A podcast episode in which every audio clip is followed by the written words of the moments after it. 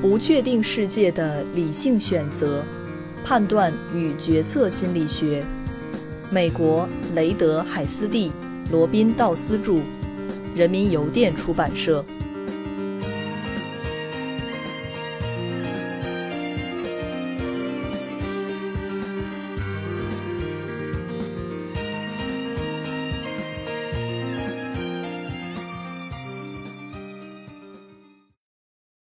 第三章第七节，判断在选择和决策中的角色。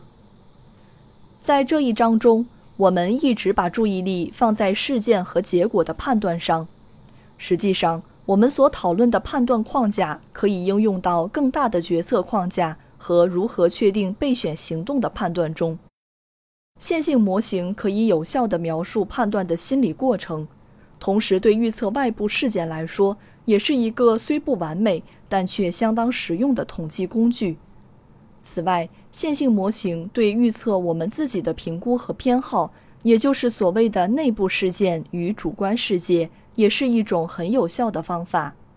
从本质上讲，当下的决策就是要求我们预测我们将来会喜欢什么，但通常那时的条件和现在做决策的条件已经很不一样了。既然在预测的准确性能够被检验的情境中，线性模型预测的效果比直觉判断的效果要好，那么在实际缺乏明确效标的情况下，为什么结果不也是如此呢？如果我们希望在涉及多重因素的情境中做出选择，那么运用自己的线性模型就能做出不错的判断。这本质上也就是本杰明·富兰克林建议的做判断的方法。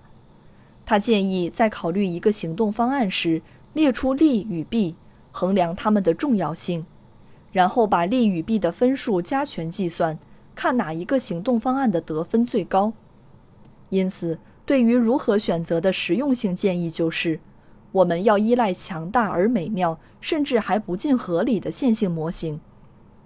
这一章的基本原理就是，只有数字才是真实的，不管这些数字的质量是好还是坏。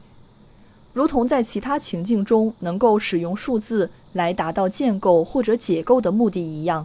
把数字应用到了决策领域，也可以让我们做出好的或不尽完美的决策。然而，在使用数字时，要克服神秘的人脑这个观点。它会让我们不依赖任何可靠的、可控的思维过程，而得出出色的结论。然而，我们也不能否认神秘性依然存在，只不过不是在这个情境中。我们所有人无一例外都对自己的判断能力过度自信。想要做出好的判断，并且对他人公平，就必须克服不使用数字信息的坏习惯。当我们确实这样做的时候，就应当像我们利用数字的帮助修建一座历久弥坚的桥梁一样，由衷的感到骄傲。